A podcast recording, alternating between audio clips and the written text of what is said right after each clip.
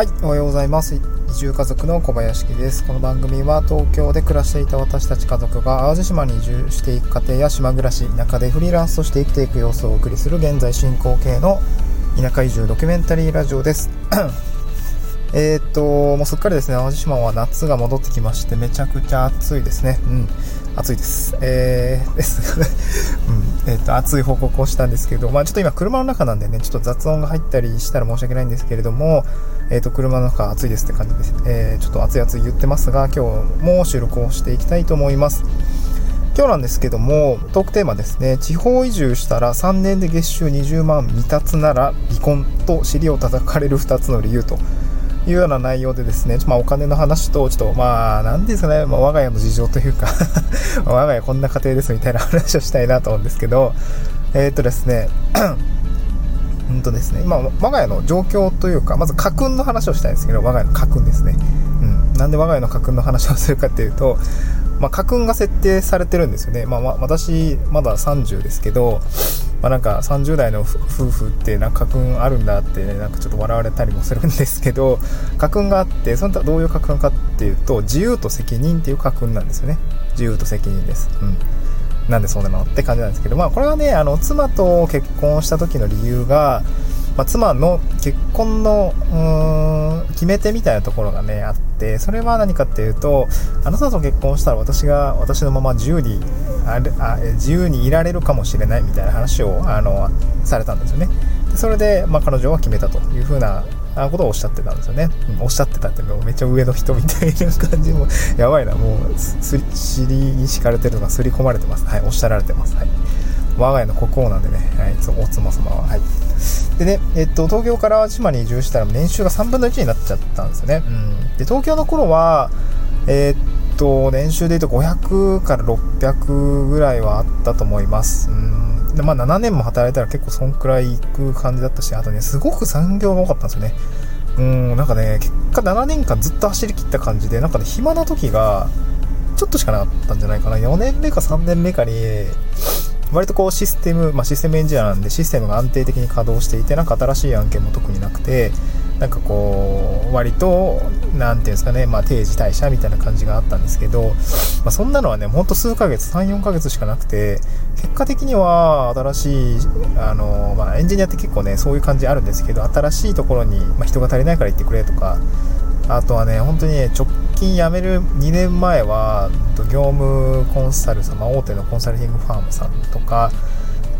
うん、と一緒に、あの、お客さんと、まあ、なんていうんですかね、3社でこう、大きなシステムを作っていくっていうような仕事をですね、まあ、あの、新宿のですね、まあ、16階の、なんかね、会議室にこう、こもってやってたりしたりしたんですけど、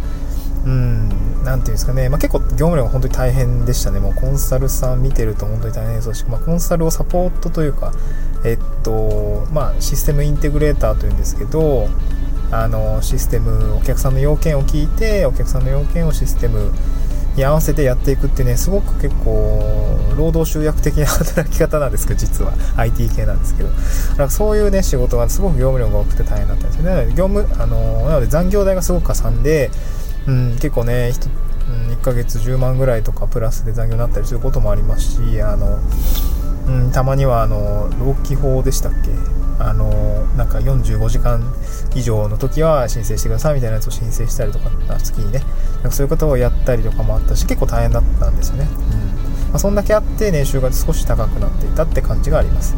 ただ、会社辞めてみると、もうザクッと下がって200万ぐらいになったんですよね。まあ、会社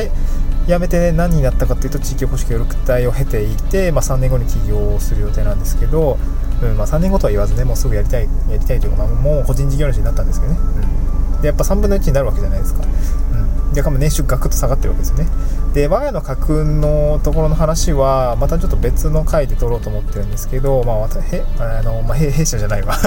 我が家はですね、まあ、身分制度があって、まあ、お金が持ってるやつがいっちゃう上みたいな話なんですよね。家にお金を一番入れている人が一番偉いよみたいな感じです。まあ、妻はね、看護師で結構それなりに収入があって、もうすごくね、頼りが、頼りがいがある妻なんですけど、だからね、私はね、なんて言うんだろう、うん、稼げなくなったらね、なんて言うんだろうな、また、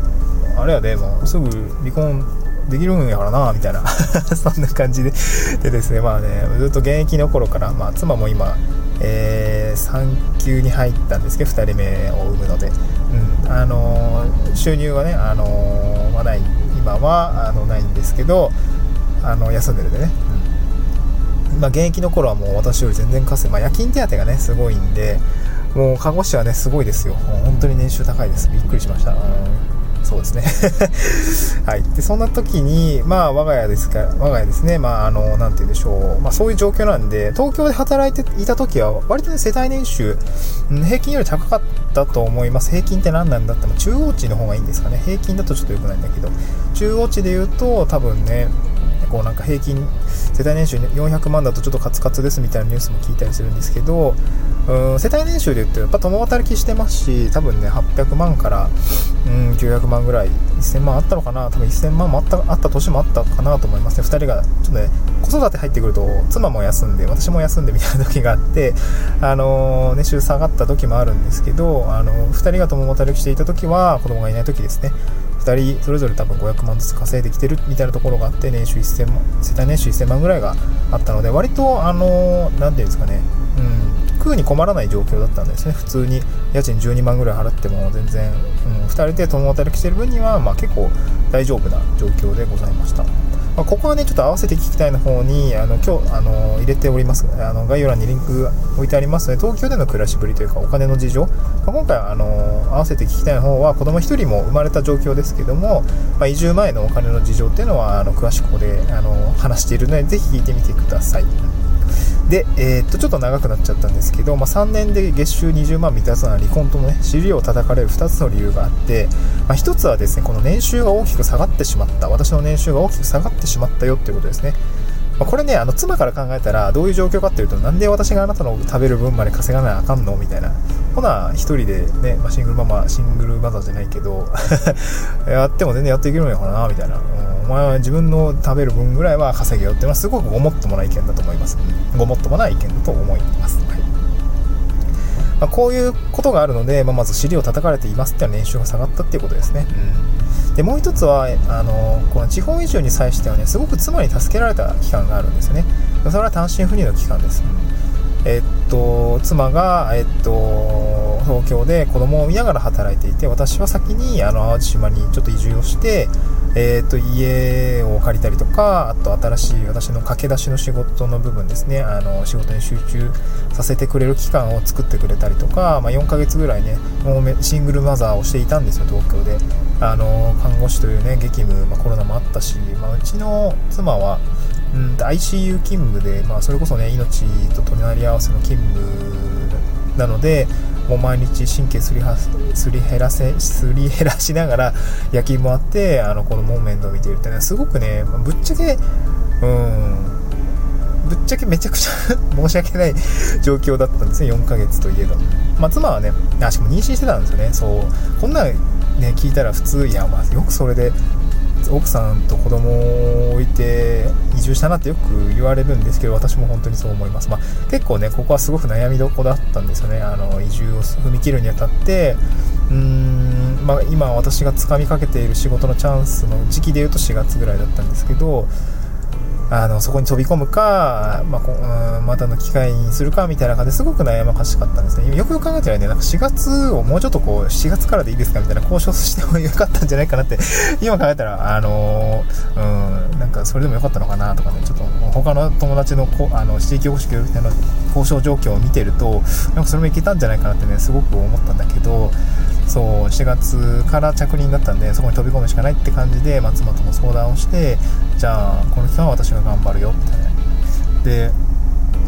向こうでお前頑張れよみたいな。つつましくいくる？よみたいな感じであの一人で羽伸ばしてんじゃねえぞと釘を刺していただきながらですねあの、まあ、資料を叩かれていたっていう状況でまあもうほんと4月から7月8月とずっと私は一人で仕事をずっと続けてやってた感じなんですけどね。まあそれでもやっぱり収入ってさ成果にはすぐに反映しないわけで妻にはおいおいおいあなた今月いくら稼いだんだいと いうような感じですね。いや今月も、えー、っと20万いってないですとおいおいおいとお前しっかりしろよとそんな感じでねあの尻を叩かれているわけでございます。はい。で結果的にはですねあの地域おこし協力って3年という任期があります。で任期終了後に、まあ、3年でね月収20万っていう、まあ、最低限のラインを満たすの場合はですね離婚だぞと。もうそういう感じでですね本当に尻を叩かれます。ているというそういうような状況でございますと。まあ、なのでね、私がね、このなんでこの尻を叩かれているのか、この2つ理由がありますというようなお話で、1つが年収が3分、東京の頃に比べたら、まあ、東京で会社員やっていた頃に比べたらですね、今、淡路島で個人事業主やってますが、年収が3分の1になってしまったというようなこと、それでですね、まあ、まあ、言ったら家族に迷惑をかけてるわけですよ、経済的に。まあ、なのであのしっかりやらないといけないよなっていうことでねあの妻にあのい尻を叩かれてるってこれが1つの理由です。で2つ目はあの妻に助けられた期間があると、まあ、移住とか転職というか、まあ、独立ですかね。個人事業主になる、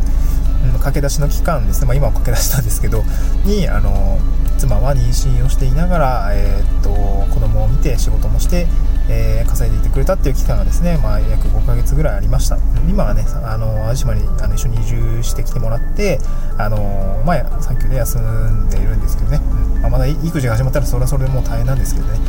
まあ、そういう中であるというような形があります私はもう妻に頭が上がらないというような感じで、もう本当にね、あの、助けられたということがありますので、今度はですね、自分がしっかり稼いで、えー、子育て資金とか、まあ、子供たちの養育費とかね、あと生活費を、まあ、納める納める生活費を納める責任っていうのを果たす番であるというような状況なので、まあ、妻には尻を叩かれていますという形ですね。はい。まあ、本当にね、えー、まあ、こんなんめちゃくちゃものろけみたいな感じになっちゃいますけど、いい妻だと思っています。なんか自由と責任っていい家訓だなと思うんですけどね、まあ なかなかね、しんどい時もあるんですけど、はい。まあ、なかなか2人で、えー、子供を育てながら、あのー、このね、淡路島の田舎で、えー、頑張っているというわけでございます。もうしっかりね、私は稼がないと、もう責任を果たす番なのでね、えー、頑張っていきたいなという所存でございます。はい。えー、何か参考何かの参考にならないかもしれないですけどね あ、そういう状況なんだということをですね、あのうん、まあ、我が家ですね、小林家は、えー、奥さんがすごい強いんだねというところが伝わったのかなと思うんですけど、まあ、すごい、すごい優しい妻でございます、本当はね。という謎のフォローを入れておいて、今日は終了にしたいと思います。また次回の収録でお会いしましょう。バイバイ。